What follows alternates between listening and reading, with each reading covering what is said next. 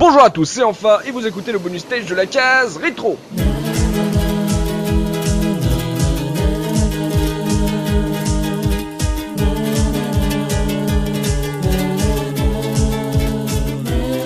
Et aujourd'hui, j'ai le plaisir de recevoir Punky dans le bonus stage. Bonjour Punky. Et bonjour Voilà, ça nous fait plaisir de te recevoir. Là, tu lances euh, ces bonus stages de notre saison 2014. Donc, euh, merci à toi Ah. d'avoir accepté l'invitation déjà. Bah merci beaucoup de m'avoir invité, c'est je suis très très content étant un fidèle auditeur des podcasts. euh, Oh, ça c'est très gentil. content d'être là. C'est gentil. On va voilà, on va on va lancer cette belle séance euh, de bonus stage en, en bonne compagnie avec un sujet agréable. Voilà, on va se poser un peu, on va on va se faire plaisir puisqu'aujourd'hui on va parler de la Dreamcast, de ton amour de la dernière console de Sega. Oui, un sujet agréable euh, mais triste. Oui, voilà, c'est ça. C'est une belle histoire qui a bien commencé, qui, qui a eu une belle vie et qui a eu une mort tragique. C'est euh, voilà, c'est un drame que les, les retro gamers aiment. On verra, on va un peu le décortiquer. On va, on va se remettre dans le contexte de comment nous on l'a vécu et aussi comment euh, on vit un peu le, on va dire la, la seconde vie de la Dreamcast liée justement au, au rétro gaming, vu que voilà, c'est ce qui nous réunit ici sur la case rétro. Donc ça va être intéressant aussi de voir un peu euh, la seconde vie de la Dreamcast, ce qu'on en pense aussi par rapport en fait à, à nos souvenirs de joueurs de l'époque euh, 1998-2000, euh, histoire de voir un peu que- ce que tu en penses. Donc euh, pour ceux qui ne connaissent pas Punky, alors déjà vous, vous sortez déjà, hein, allez sur YouTube, euh, regardez des, des top Il y en 10, a regardez plein. des, des jeux vidéo d'émotion, regardez toutes les vidéos de Punky et il faut savoir aussi, on va pas trop s'attarder là-dessus, mais c'est quand même toi qui as créé Press Start Button. Oui, c'est ça, il y a il y a il y a six ans, j'ai créé ce site qui a fermé cette année euh, Mm. pour euh, parce que voilà, euh, toutes les bonnes choses ont une fin comme la Dreamcast. hein. c'est ça, c'est ça, c'est ça. c'est dans la thématique et voilà, je me suis lancé tout seul euh, sur YouTube et, et j'en Mm. suis d'autant plus content. Et euh, rappelle-moi, tu avais quel âge quand tu as lancé Press Start J'avais 18 ans. Voilà, vous voyez un peu le truc. Ça va. Eh, J'étais pas Steve Jobs non plus. Hein. Je, je- Mark le Mark Zuckerberg du rétro. Ah non, ça va, j'ai pas créé de réseau social encore. Donc on va parler de Dreamcast. Alors on va s'en lancer vraiment dès le début. hein. Euh, Quand est-ce que t'as, est-ce que tu as des souvenirs? La première fois t'as entendu parler de la console, euh, il me semble que t'es un fan de Sega, donc c'est un truc que t'attendais euh, ou euh, t'avais été un peu échaudé par la Saturn? Comment c'était ton ton humeur à l'annonce de la Dreamcast? Bah, faut dire que dans la famille, euh, on a toujours été Sega, même si Mhm. quelques consoles Nintendo sont passées par là, notamment euh, la NES et la Game Boy. Oui. Mais euh, voilà, on était vraiment Sega, Master System, Mega Drive, euh, pas la Saturn parce qu'elle Ouais. coûtait trop cher et puis euh, elle est elle est vite morte en fait. Il y avait plus rien qui sortait dessus. Mhm. Et il se trouve que euh, j'en ai entendu parler tout simplement euh, par mes par ma mère qui est elle-même très fan de jeux vidéo. Oh c'est énorme ça. ouais, voilà, et, euh, et du coup, euh, du coup, euh, elle euh, en avait sûrement entendu parler dans un magazine ou euh, voilà, et du coup, euh, la Dreamcast, voilà, comme ça, et c'est, je sais pas tout de suite, c'est le mot dream, le rêve. Il y avait Mhm. quelque chose dedans qui donnait vraiment envie. Et puis, ce qui m'a surtout donné très très envie, c'est que je suis un grand fan de Sonic Oui. et que le Sonic Adventure était annoncé dessus Ouais. euh, quasiment tout de suite et donc euh, du coup euh, ça a motivé l'achat tout de suite quoi. C'est vrai que c'était une une belle vitrine puisque moi qui par exemple moi qui ai eu la, la Saturn avec mon frère euh, des Sonic sur Saturn voilà on n'a pas eu on n'a pas eu le gros Sonic de la Saturn et d'un seul coup voir une nouvelle console de Sega qui s'amenait avec euh, bon le nom clinquant une belle gueule aussi euh, et surtout Ah ouais. un Sonic qui arrive euh, pour le line-up européen c'était euh, d'un seul coup t'avais l'impression de de retrouver vraiment euh, ce qui ce qui avait pu peut- peut-être manquer à certains joueurs européens sur la Saturn en plus mais toi tu l'as pas eu ouais. Alors à l'époque c'était peut-être un peu euh, bon euh, j'étais j'étais jeune hein mais Mm. euh, la console était blanche et du coup euh, on avait l'habitude des consoles noires ou très grises ouais et là une console blanche on a tout de suite l'impression que c'était un ordinateur en fait. Euh, alors c'est c'est con à dire mais la, la forme de la console était vraiment euh, futuriste. Euh, le fait que ce soit des disques, que euh, y ait un, y a même, je me souviens à l'époque, on avait tous fantasmé sur le petit logo Windows qu'il y avait dessus. On se demandait vraiment à quoi, Oui. qu'est-ce que ça voulait dire? Est-ce qu'on peut mettre Windows 95 dessus ou pas? Et, euh, et du coup, euh, du coup, ouais, elle avait des allures de ouais de, de machine du futur. Quoi. C'est vraiment aussi ça qui m'avait marqué. C'était ouais, euh, c'était le futur. Mais c'est vrai que par rapport par, entre l'évolution de la, de la Saturn et de la Mega Drive, t'avais l'impression que la, la Saturn était une, une Giga Drive, comme était certainement son nom de code pendant très longtemps. Donc Oui, euh, d'un oui, seul coup, t'avais l'impression d'avoir eu une vraiment eu une nouvelle nouvelle console. D'un seul coup, c'était presque même plus une héritière, c'était un truc tout nouveau, un gros bloc qui t'amène d'un seul coup avec Ah ouais, euh, plein de promesses. On, on, a, on arrivait vraiment dans une nouvelle génération, 128 bits, ça, ça s'était jamais fait. Quand on, moi, quand j'ai entendu 128 bits, j'ai fait comment ça, autant de bits, c'est possible? Pour moi, c'était un truc qui allait arriver dans 20 ans, quoi. Et, euh, et euh, quand on a vu ouais, les premières images, le, le Soul Calibur, le, le Sonic Adventure et tout, on était là. Euh, j'ai une petite anecdote au sujet des performances de la Dreamcast. Ouais. C'est que mon beau-père, le, le, le, mari de ma mère, était très PCiste. Il ne jouait jamais à la console avec moi parce qu'il disait non, les PC de toute manière c'est toujours plus beau que les consoles. Mhm. on arrivera, les consoles rattraperont jamais les PC. Ouais. Et à cette époque-là, le jour où j'ai acheté euh, la Dreamcast avec mon petit argent de poche, avec mon petit Sonic et mon petit Soul Calibur, quand il a vu le premier niveau de Sonic, euh, que Sonic marchait dans l'eau et qu'il allait sur le sable et qu'il laissait des traces de pas, il s'est arrêté, il avait la, la bouche ouverte, il n'arrivait plus à la fermer, il était là et, et il disait mais attends, retourne dans l'eau, retourne sur le sable, mais attends, il y a des traces, mais c'est magnifique, les rayons du soleil et tout. Mhm. Il était euh, bouche bée alors que c'était un PCiste pur et dur quoi. Hmm. Euh, tiens, euh, tu la, la console est sortie en 99, fin 99 chez nous. C'est, tu l'as eu vraiment à la sortie ou t'avais attendu un Euh, en fait, elle est sortie, euh, elle, elle, elle est sortie fin 99. Moi, je suis d'octobre, je suis, je suis du 6 octobre, et donc du coup, euh, tout l'argent de mon anniversaire est passé là-dedans, quoi. peu Ça fait un beau cadeau. Ouais, et, euh, je crois que c'était de- même de mon anniversaire et de l'anniversaire d'avant, tellement j'avais économisé, je voulais l'avoir, euh, je voulais l'avoir à sa sortie absolument. Hmm. Et donc avec Soul Calibur et Sonic Adventure. Ah oui, c'est un beau, c'est un beau package là. Tu peux commencer. Ah Euh, Tiens, pour les, les jeunes auditeurs qui nous écoutent, ceux qui connaissent la Dreamcast, qui, qui peut-être jouent au compile, euh, faut savoir par exemple que la console est sortie en France, euh, elle coûtait en euros, elle coûtait juste euh, un peu plus de 250 euros. Euh, ce qui par rapport aux consoles nouvelle génération que vous sur lesquelles vous vous ruez, pour montrer un peu la différence de prix. C'était la toute première console de sa génération. C'est ça. Mm. Et, et je crois que et je crois que euh, y a, y a la, la PlayStation 2 était sortie un peu plus cher euh, juste après. Et, euh, c'était euh, longtemps. Euh, bah, la, la- la Dreamcast a baissé très très vite de prix et euh, ça a été Oui. longtemps aussi euh, euh, un- la raison pour laquelle tous mes potes avaient acheté une Dreamcast, c'est qu'elle coûtait vraiment plus cher du tout vers la fin. C'est ça. euh, c'est une console qui a jamais été très très chère. Voilà, elle est pas sortie très chère et puis comme tu le dis avec euh, l'ombre de la PS2, euh, le- elle a jamais été, elle a jamais, elle est jamais restée à ce prix-là euh, très très vite, très longtemps et euh, Ouais. après euh, ça se prenait à une bouchée de pain les, les Dreamcast. Mais on- là on est on est à la sortie donc tu tu as cassé ta tirelire euh, pour ton anniversaire pour avoir la la Dreamcast. T'as eu de bons jeux dessus déjà dès le line-up. Euh, ouais. C'est quoi qu'est-ce quoi ton style de jeu sur la Dreamcast? Parce qu'il y a eu pas mal de trucs. C'était une console qui était connectée à Internet, donc euh, ils ont pas mal vendu de jeux qui se jouaient en multi-online. Toi, t'étais euh, sur quel style de jeu? Des trucs arcade, des trucs japonais, des RPG Et ben justement, euh, alors qu'avant je jouais quasiment qu'à des jeux de plateforme, notamment sur les sur les consoles 16 bits, et puis avec euh, j'avais eu à une 64 aussi euh, un petit peu avant, euh, donc euh, Ocarina of Time, Mario quoi. Ouais. C'était surtout des, des jeux de plateforme, des jeux d'aventure. Et avec la Dreamcast déjà j'ai joué à mon tout premier RPG Skies of Arcadia, Oh. euh, mon tout deuxième RPG Shenmue, et euh, j'ai en fait euh, la Dreamcast pour moi ça a été la révélation euh, de mon amour pour le jeu vidéo parce que j'ai découvert tout un tas de styles de jeux différents. Ouais. Euh, et c'est une, pour moi, une des grandes qualités de la Dreamcast, c'est qu'elle a une ludothèque qui est, euh, qui est, mais euh, d'une variété incroyable, que ce soit des shmups aux, aux jeux de baston, euh, euh, aux jeux typiquement arcade ou même à, à du jeu en ligne comme Fantasy Star Online qui était mon tout premier jeu en ligne. Ouais. Euh, bah sur Dreamcast, je peux pas te répondre quoi. J'ai j'ai tellement joué à tout sur cette console. Euh, j'ai j'ai vraiment tellement acheté de jeux et même des trucs euh, que je me serais jamais vu jouer. Genre, euh, euh, c'est comme ça aussi que j'ai découvert euh, une passion pour les FPS avec le avec le Quake 3 Arena qui Ah était oui. ressorti dessus, Mm. Avec le Soldier of Fortune, etc. Oh, Soldier Euh. of Fortune, c'était cool, ça, c'était violent pour l'époque. Ah ouais ouais non mais c'est vraiment euh, c'est pour moi c'était euh, j'ai envie de dire c'était un peu la console de la maturité. je me suis je me suis vraiment rendu compte que le jeu vidéo c'était autre chose que des jeux de plateforme et des jeux d'aventure. Mm. Euh, j'ai vraiment euh, j'ai vraiment pris un kiff énorme même euh, Toy Commander qui est un de mes préférés aussi. euh, Mm. Euh, toutes sortes de jeux vraiment.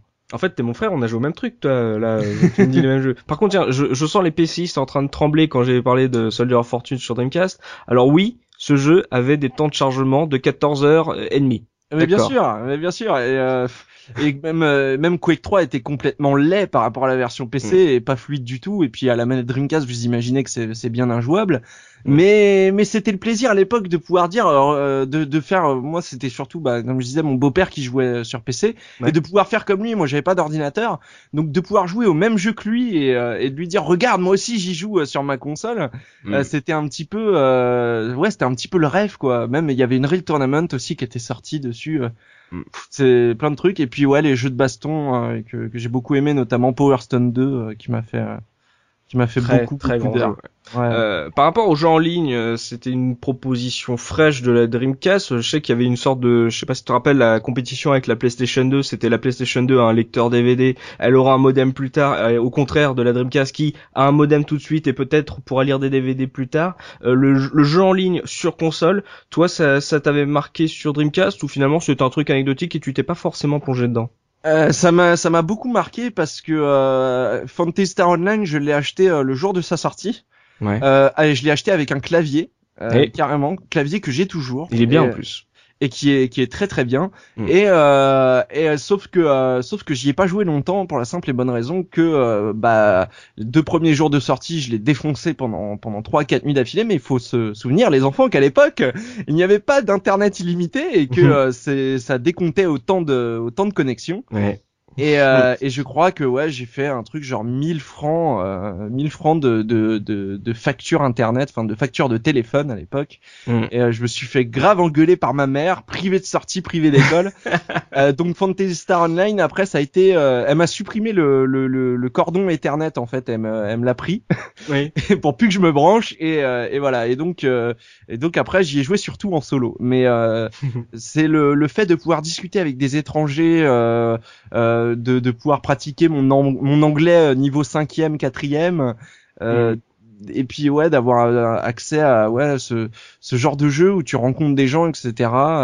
Euh, moi, ça m'a beaucoup marqué et euh, ça m'a quand après euh, bien plus tard World of Warcraft a commencé à, à bien marcher, euh, c'est une des raisons qui m'a fait m'y mettre, c'est de retrouver le plaisir de rencontrer des gens en ligne. Mm. Puis rappelle-toi, le, le Dream Arena, les chats du Dream Arena, fallait mettre un vieux C, un vieux GD-ROM là sur la console. La Dream avoir- Key.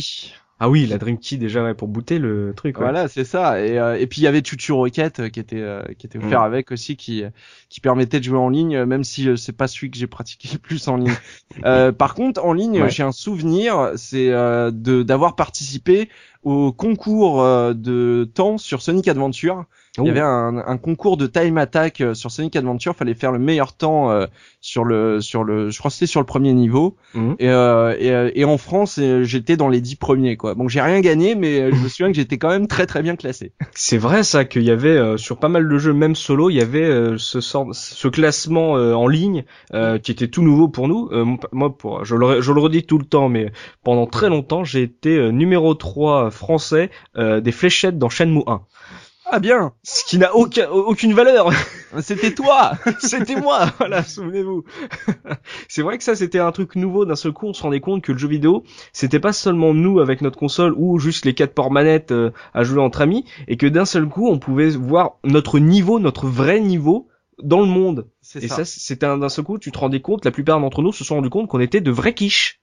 Encore fallait-il avoir le courage de laisser la page chargée, euh, Ah la oui. page des scores chargée, Ouais. parce que ah oui, c'était long. Hein. Oh là là, c'était comme euh, charger ses trophées sur PS3. Là. C'était. euh, ah oui, oui non, je crois que c'était plus rapide quand même que les trophées sur PS3. Donc le jeu en ligne, tu l'as découvert euh, comme beaucoup avec euh, le Fantasy Star Online, donc apparemment ça, ça t'a plu. Euh, en jeu solo, t'as dit, tu trouves, toi, tu trouves que Shenmue c'est un RPG. C'est, toi, c'est, t'as vécu une aventure de RPG avec Shenmue. Bah euh, c'est euh, ne connaissant pas les RPG à l'époque, j'ai pu tâter un peu euh, un peu du RPG euh, japonais avec Skies of Arcadia et un peu de ce qui ressemble le plus au euh, RPG occidental sur Dreamcast avec Shenmue.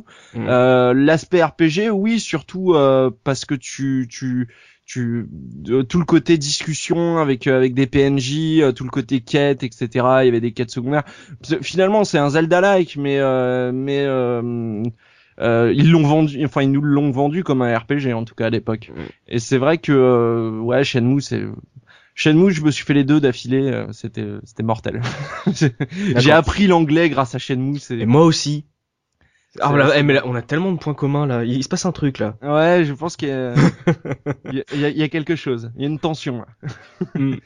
Mais ouais, Euh, non, euh, je pense que beaucoup de gens de notre génération ont appris l'anglais grâce à Shenmue parce que le jeu était qu'en anglais pour Mm. ceux qui n'y ont pas joué. Mm. Et du coup, euh, du, du coup, on se baladait tous avec notre euh, avec notre petit euh, dictionnaire euh, arabe, arabe, c'était ça. Oui, c'est ça. français anglais euh, pour traduire tous les trucs qu'on comprenait pas. Mm. Bizarrement, ma moyenne a augmenté en anglais cette année. T'as parlé aussi de pas mal de jeux d'arcade et c'est vrai que c'est un truc. euh, on en était par exemple nous à la case rétro, on était revenu dessus sur notre euh, podcast sur Virtua Tennis.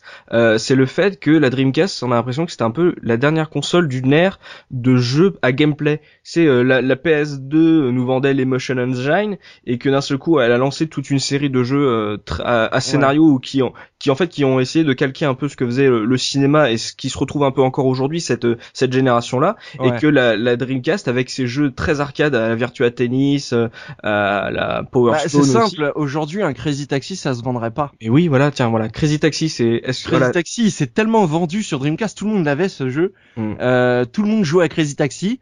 Euh, Aujourd'hui, tu sors Crazy Taxi tel que tel quel, même avec des graphismes de notre époque, mais juste avec le concept de voilà, tu joues un taxi, c'est- c'est délire. Mm. Ça se vend pas, ou alors ça se vend euh, très peu cher en, en démat. C'est- Mm. C'est-à-dire que pour moi, cet aspect-là, de le côté arcade, ce qu'on va retrouver euh, beaucoup euh, sur les sur beaucoup de jeux indépendants. Ouais. Euh, et sur des petits jeux arcade, euh, notamment bah encore là sur PS4, Resogun, Mm. qui, est, euh, qui, est, qui est un jeu euh, voilà purement arcade, il y a, y a pas de scénar, il y a rien. Mais c'est vrai que ça se perd, euh, c'est plus des trucs qu'on trouve. Enfin, Crazy Taxi à l'époque, c'est un jeu qui avait coûté cher quoi. Maintenant, euh, maintenant on mettrait plus des sommes d'argent euh, colossales dans un jeu juste arcade quoi. Mm. Ouais, c'est vrai qu'on, pour nous, Crazy Taxi à l'époque, c'était un, un gros jeu. Virtua Tennis, c'était des gros jeux. Et pour nous, euh, rien que le fait d'avoir une manette toute blanche avec des boutons de, de couleur, euh, on se retrouvait avec cette euh, philosophie même de la SNES, euh, qui est on joue à un jeu avec du score. Il y avait beaucoup de jeux, comme on l'a dit, avec avec du score. Et donc quatre ports manettes, donc on rivalise entre potes, on rivalise avec des inconnus sur le net. J'ai l'impression que c'était une console qui était vraiment très fraîche dans cette idée de, de jeu euh, vraiment jeu pur, gameplay et euh, multijoueur et, ou, euh, euh, compétition euh, même euh, à l'écart, donc euh, par, euh, Ouais, par, non, c'est vrai, du scoring, quoi. C'est, ouais, c'est, mais c'est des trucs qu'on retrouve que sur des jeux indépendants maintenant. Mais c'est vrai que, que, à, à cette époque, et puis, même, il y avait, il y avait un, la, la Dreamcast avait un, un, quel- un petit quelque chose de foufou. Tu prends, par exemple, Metropolis Street Racer, Oui. qui, est, co- qui est quand même à la base un jeu typé Gran Turismo dans sa démarche, c'est-à-dire euh, tu vas passer des permis, tu vois. mais même le jeu il est quand même délirant, tu vois, les musiques elles sont elles sont elles sont foufou, euh, euh, les, les la, la physique des voitures c'est un peu n'importe quoi, il y a des collisions un peu débiles, tu vois. Tu gagnes Donc, des points quand tu fais des drifts avec ouais, c'est ça, voilà, il y avait les kudos, enfin c'était euh, enfin même même les jeux qui étaient typés un peu simulation, ils étaient quand même délirants. Oui. Il y avait quand même euh, cet aspect euh, cet aspect rigolo, c'était vraiment une console qui se prenait pas trop au sérieux et, et qui était là pour vraiment rapporter du fun. Enfin pour moi quand on me dit fun, je pense tout de suite à la Dreamcast quoi, c'est et puis euh, les quatre ports manettes quoi euh, pour jouer à des trucs genre euh, Power Stone, euh, des Mm. jeux comme ça. C'était Mm. génial. Mais c'est vrai, t'as pris un bon exemple avec MSR puisque on prend ce jeu, la, la même équipe qui a refait la suite sur Xbox, donc euh, PGR, d'un seul coup, c'est devenu assez austère, assez. euh, C'est pour ça que j'ai pas froid. du tout aimé euh, Project Gotham, c'est que c'était vraiment, euh, c'était c'était vraiment autre chose quoi. C'est Mm. On parlait de la, tiens, tu parlais des, des manettes là. Toi, euh, justement, ce pad de, de toute l'histoire euh, du jeu vidéo avec euh, tous les différents pads euh, qu'il y a pu avoir, celui-là, tu, tu le places quoi? Dans les bons pads, dans les pads euh, ovni, dans les mauvais pads? Alors ça a été très longtemps euh, mon pad préféré, euh, Ouais. jusqu'à la Xbox 360 qui pour moi a un pad vraiment parfait. Ouais. Euh, même la Xbox One, euh, la updatée, euh, on va dire, et le pad est bien, mais c'est vrai que ça a été longtemps un de mes pads préférés, notamment pour les gâchettes. Euh, qui c'était la première fois qu'on avait des gâchettes comme ça, je- enfin si je ne m'abuse, mais en tout cas oui. euh. Et pour les jeux de voiture, c'était génial quoi. Ces gâchettes-là, elles ont tout changé pour les jeux de bagnole. Euh, elles ont elles ont tout changé pour plein de choses et ces gâchettes-là, bah on retrouve à peu près les mêmes sur la Xbox 360. Mm. Donc du vrai. coup, euh, j'aime beaucoup. Si j'avais un truc à reprocher, ce serait le stick qui était euh, qui, qui partait vite en couille en fait.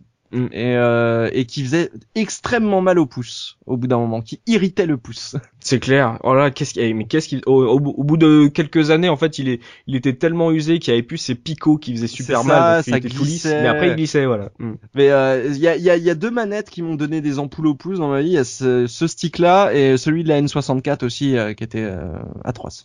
Mm. ce stick 64, cette manette de poulpe. Mm. Exactement, il fallait avoir huit mains pour y jouer.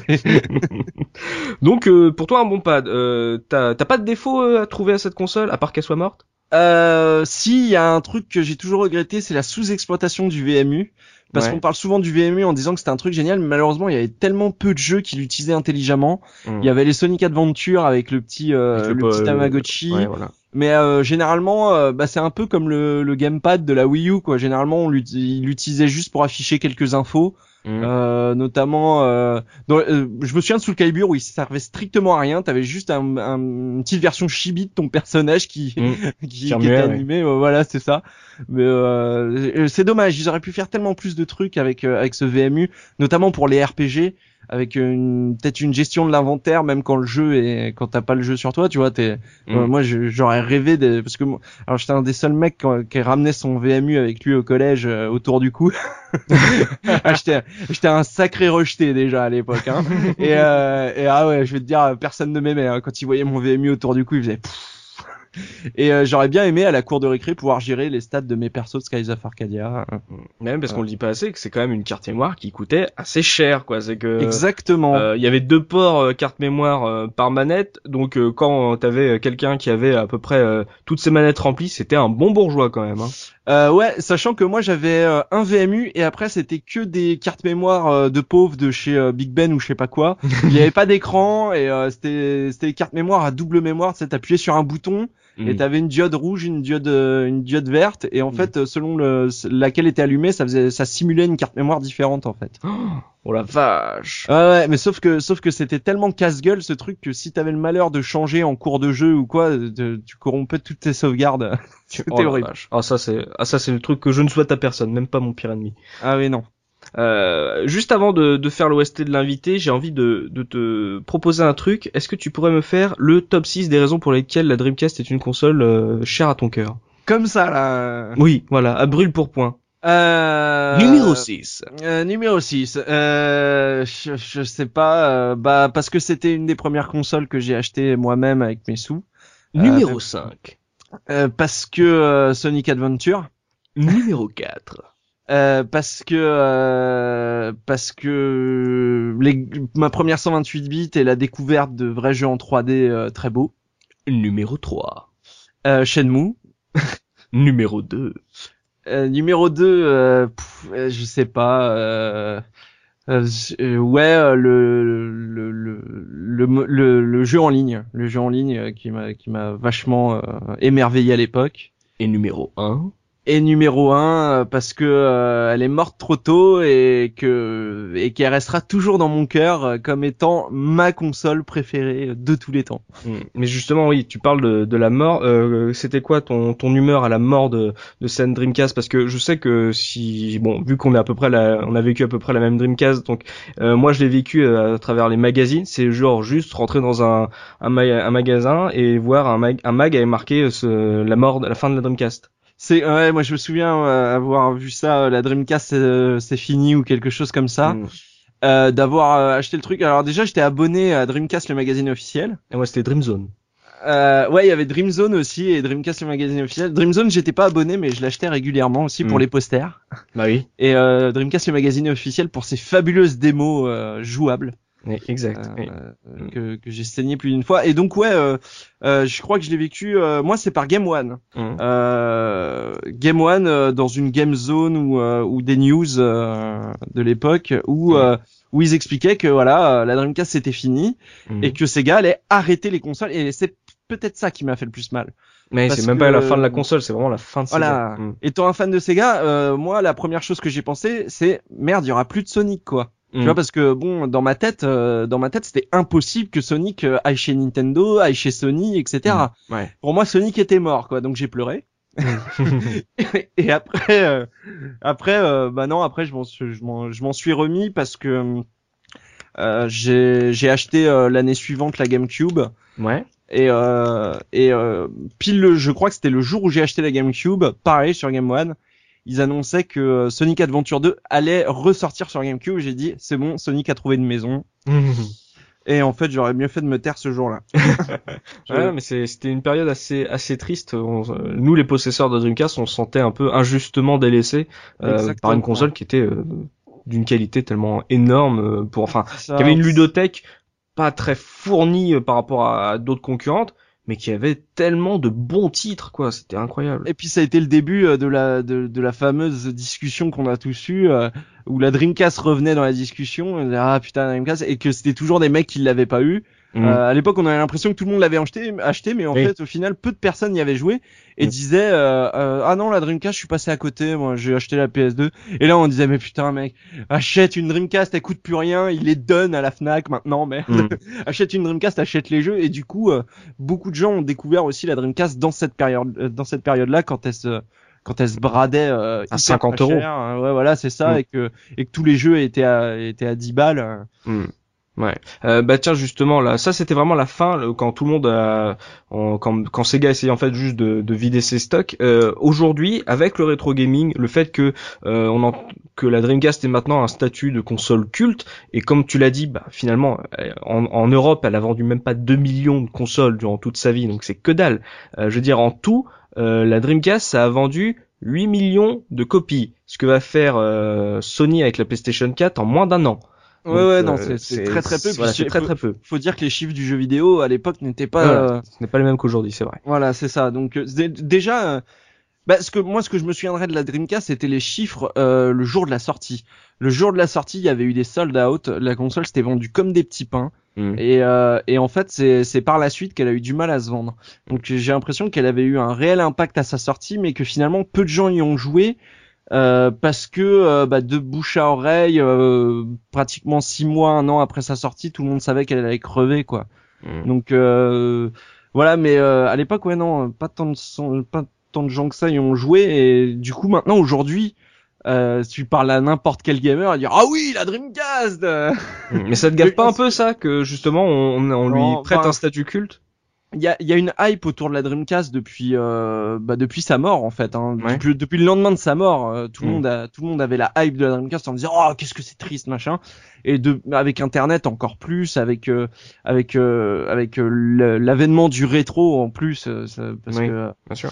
le rétro gaming a un, un succès euh, incontestable aujourd'hui et du coup euh, du coup c'est devenu euh, enfin quand un mec se met au rétro gaming bon d'abord il regarde les vidéos du joueur du grenier Mm. et puis après il se renseigne et quand il se renseigne il tombe forcément sur un gars qui va dire que la Dreamcast est géniale donc même sans forcément y avoir joué ou en ayant joué à deux trois remakes qui sont sortis sur GameCube ou Xbox Mm.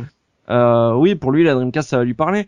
Pourquoi pas? Après, euh, moi, tant que tant que le gars après fait la démarche de s'intéresser, que ce soit en émulation ou en en achetant une en brocante, de Mm. s'y intéresser à, lud- à la ludothèque, oui, il peut en parler, il y a pas de problème. Enfin, tu vois, tant mieux. Moi, j'ai envie de dire, ça, ça, ça contribue à la rendre mythique, tu vois. Mais oui, mais après on peut aussi euh, craindre que euh, petit à petit, euh, un peu comme souvent, euh, par exemple, Professeur Rose avait lancé un coup de gueule sur la Mega Drive, le fait que euh, on parle de la Mega Drive en parlant de trois, quatre jeux euh, qui sont très connus et finalement on oublie toute une ludothèque euh, très riche euh, qui ne sort pas de Bien l'ombre. sûr. Mm. Bien, bien, bien sûr, bah, la Dreamcast, euh, enfin, ce qui revient, c'est évidemment, c'est Shenmue, Sonic Adventure, Soulka et Jet Set. Mm. Euh, bah après, euh, nous les vrais connaissons les Headhunters, connaissons euh, le, le Resident Evil Code Veronica, euh, Mm. avant qu'il ne ressorte sur PS2. Enfin voilà, euh, euh, c'est même, euh, enfin des titres qui nous ont, moi, moi il y a des titres qui m'ont marqué que personne connaît, genre Kiss Psycho Circus, qui était un FPS euh, basé sur l'univers du groupe Kiss. Alors tu vois. La vache, je sais même pas ce que c'est. Voilà, Oh euh, le, le, le Soul River version Dreamcast ah, qui est quelle merveille. Qui est tellement plus beau que la version PlayStation, tellement plus fluide, tellement plus les la caméra est tellement meilleure, même Rayman 2 est meilleur Mm. en version Dreamcast que sur toutes les autres versions. Mm. Tony Hawk Pro Skater 2 aussi. euh. Enfin voilà, il y a, y, a, y a beaucoup de choses qui sont passées à la trappe, les Virtua Tennis aussi, euh, les Virtua Fighter parce que c'est c'est pas grand public non plus comme jeu de combat. Vrai. Euh, mais c'est pas grave, tu vois. Euh, moi j'ai envie de comparer ça à, à Kurt Cobain. Nirvana a commencé à être apprécié à partir du moment où Kurt Cobain est mort. Mm. Euh, et euh, quand euh, quand ces mecs-là citent Nirvana, bah ils citent Smell Like Teen Spirit et euh, In Bloom et, euh, et Lithium. Voilà. Mm. Du coup, euh, c'est c'est un peu pareil avec la Dreamcast, c'est-à-dire que c'est aussi ça qui l'a fait rentrer dans la légende, c'est aussi ça qui l'a fait perdurer dans le temps, Ouais. parce que nous, on sera pas toujours là pour en parler. Il faut bien que des gens qui ne l'ont pas connu en parlent. Hein. C'est vrai. Donc toi, t'es pas trop euh, Non, euh, non, non, méchant par rapport en fait à ces jeunes joueurs qui euh, non, pas qui, du tout. qui utilisent en fait la Dreamcast comme un porte-étendard d'un truc qu'ils n'ont en fait pas connu quoi. Non, euh, moi j'ai envie de dire. euh, Après, voilà, si les mecs ils font là comme comme, comme s'ils étaient là, bon bah écoute, si tu veux, fais comme si tu l'avais vécu. Nous, Mm. nous, enfin, tu vois, après Ouais. derrière, tu te mens à toi-même. mais euh, voilà, si tu vis dans ton monde, t'inquiète. Mais euh, je suis, je suis totalement pour que les jeunes, au moins, la découvrent. Euh, au, au moins par ces jeux, même si ce n'est que par ces jeux euh, légendaires comme Sonic Adventure ou Shenmue, ouais. c'est pas grave. Au moins, ils auront un petit aperçu de ce que nous on a pu vivre à l'époque et euh, du bonheur. euh, ils peuvent, ils, peuvent- ils pourront euh, à peine s'imaginer le bonheur qu'on a connu à, à jouer à cette console, quoi. Et bah ça c'est dit. Et bah avant de passer au célèbre questionnaire de Bernard Pixel, on va se faire une petite pause musicale avec l'OST de l'invité et donc Punky, tu as décidé de nous parler d'une piste en particulier, laquelle et pourquoi? Alors, évidemment un Sonic, donc Sonic Adventure 1, qui pour moi, et là je vais choquer tous les auditeurs, est nettement supérieur à l'épisode 2, mais ça Ah bah, c'est Je suis d'accord avec toi. hein. le jour où, où peut-être tu m'inviteras à un podcast sur Sonic, euh, je sais pas, je ne sais pas, mais On ne sait si pas. un jour tu m'invites, Oui. on en, on en discutera parce que j'ai toute une, euh, j'ai, tout un pamphlet sur Sonic Adventure 2 et donc Ah, moi je l'ai même pas acheté hein, le 2. hein. Euh, je l'ai acheté, j'étais tellement déçu. Bref, c'est une, c'est une autre histoire. mais euh, voilà, c'est Sonic Adventure et c'est le niveau euh, Lost World Ouais. euh, qui euh, a été ma claque. euh, D'une part parce que c'est un des niveaux les plus difficiles du jeu Ouais. Euh, que j'ai mis très longtemps avant de finir. Et d'autre part parce que c'est un niveau qui a une ambiance euh, très spéciale, un peu aztèque, un peu euh, un peu Mm. mystique, euh, un peu légendaire, et donc qui s'appelle Lost World. Et ben on se retrouve juste après ça pour le questionnaire de Bernard Pixel.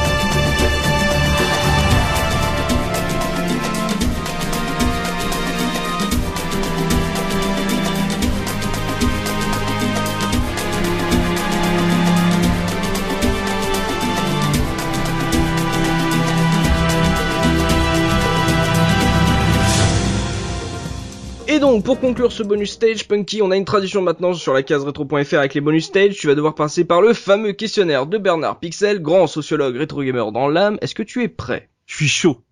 Allez, on est parti. 10 questions à répondre euh, au tac au tac, histoire de, de te cerner un peu plus dans ton dans ta rétro attitude. Donc, première question. Sur quel jeu as-tu ressenti ta plus grande fierté en voyant le générique de fin défiler? Euh, c'est obligé d'être un jeu Dreamcast ou c'est euh, Non, non, ça peut être un jeu rétro, mais pas forcément Dreamcast. D'accord. Euh, Sonic 3 et Knuckles, euh, quand je l'ai fini avec toutes les émeraudes et toutes les super émeraudes. Ah oui, ah oui, oui, encore un Sonic. Ouais, ça a été euh, parce que je l'ai je l'ai- je l'ai fini très jeune, mais euh, Mm. pour avoir toutes les super émeraudes et tous les toutes les émeraudes, il faut faire les bonus stages qui sont hyper durs, etc. Mm. Et on a la vraie fin. Deuxième question. Quel est selon toi le personnage le plus classe de l'histoire vidéoludique? Oh, euh, classe. Ouais. Ah, c'est une bonne question, tiens.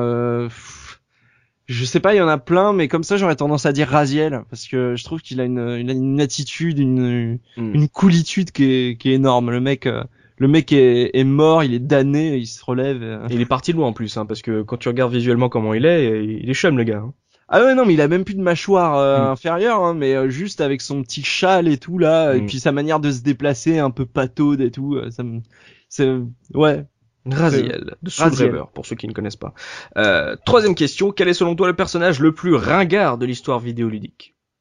Oh il y en a mais euh, tu peux James Bond c'est dégueulasse que je dis parce qu'il y a beaucoup de gens qui aiment James Bond mais même à l'époque il était ringard ce personnage. Je trouve que même à l'époque il avait un truc euh, daté quoi.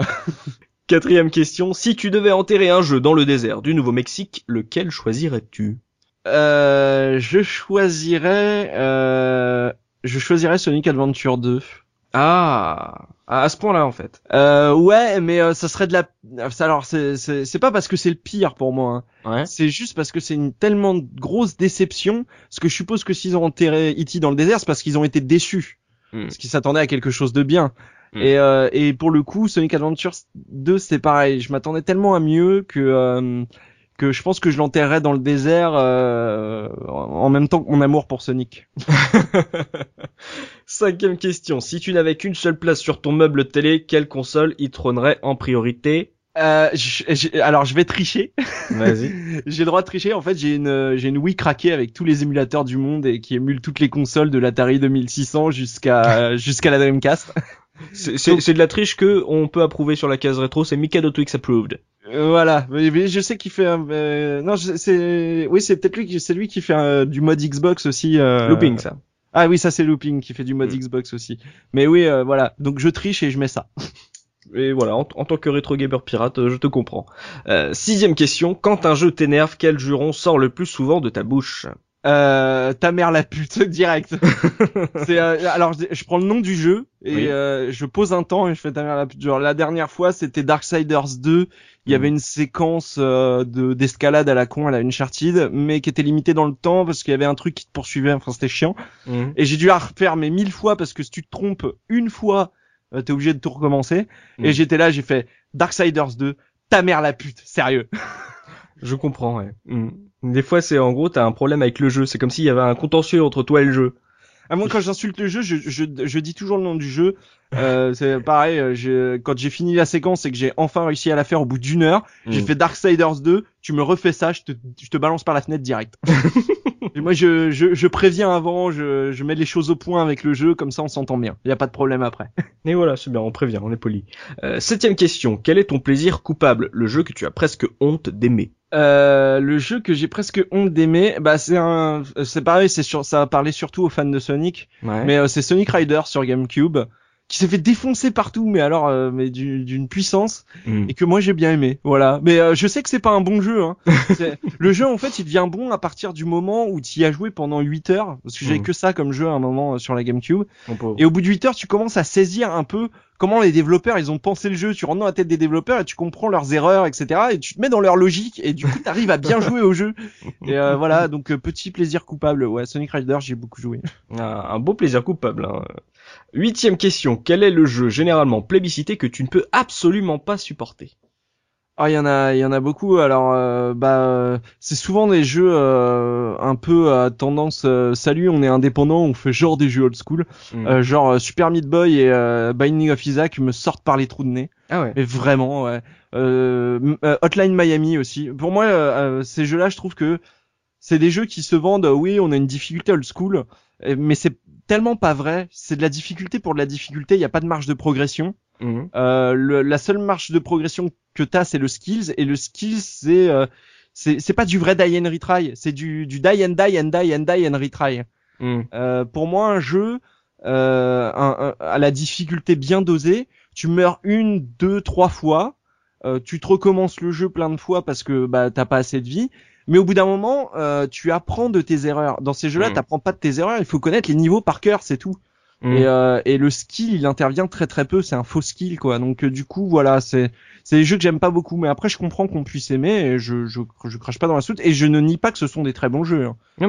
Ce c'est un argument jeux, très mais- valable. Ouais. Le fait Mais que, en gros, euh, mais voilà, c'est mm. pour moi, ils sont ils sont largement overrated. Euh. Mille fois, je, je je ne les supporte pas. Neuvième question, si ta vie pouvait être un jeu, lequel choisirais-tu? Euh, Mass Effect. Alors c'est Ah. pas rétro, je suis désolé, Non, c'est pas grave. mais euh, Mass Effect, ouais, parce que euh, l'espace. Cette dernière frontière. Et Ouais. enfin, dixième question, si tu ne pouvais plus jouer qu'à un seul jeu pour le reste de ta vie, lequel choisirais-tu? Et ce serait Sonic Adventure. Ah ouais, encore une fois. ouais. Sonic Adventure ou les deux Kingdom Hearts. Mais euh, mais euh, en priorité Sonic Adventure que je pourrais retourner dans tous les sens. Enfin, c'est un jeu que je fais euh, que je fais une fois tous les deux mois en entier quoi. Ah, Parce tous que- les deux mois? Ouais ouais c'est bah pour te dire le le jeu euh, pour la petite anecdote Mhm. je l'ai en version je l'ai sur toutes les versions. Mhm. C'est-à-dire j'ai la version japonaise, US et européenne Ouais. et j'ai la démo de l'E3 98 de Oh. Sonic Adventure. Donc euh, c'est- je suis un vrai fou de ce jeu et mon exemplaire donc japonais est signé par Takashi Izuka, le, le producer du jeu. Non. Si Bâtard. voilà, c'est c'est mon si tu veux c'est c'est c'est c'est c'est mon graal quoi. C'est Ouais. le, le jeu et et ce pour une raison toute simple en fait, c'est que bah, comme j'ai dit, je l'avais eu à l'époque de la Dreamcast, je l'avais acheté en même temps et je l'avais prêté à mon cousin. Mhm. Et, euh, et quand il me l'a rendu, il me l'a rendu défoncé le jeu. Il, il tournait plus dans la console. Et donc pendant des années, je n'ai pas pu y jouer. Je l'avais, mais je pouvais pas y jouer. Mhm. Il a fallu attendre, euh, il a fallu attendre, euh, mais bien après que je le rachète. Mhm. Et en fait, pendant des années, j'y ai pas joué. Ça m'avait tellement manqué. Euh. J'étais tellement, Mhm. tellement en manque de ce jeu. Je, je le, je l'ai idéalisé. euh, je l'ai, je l'ai mis sur un piédestal.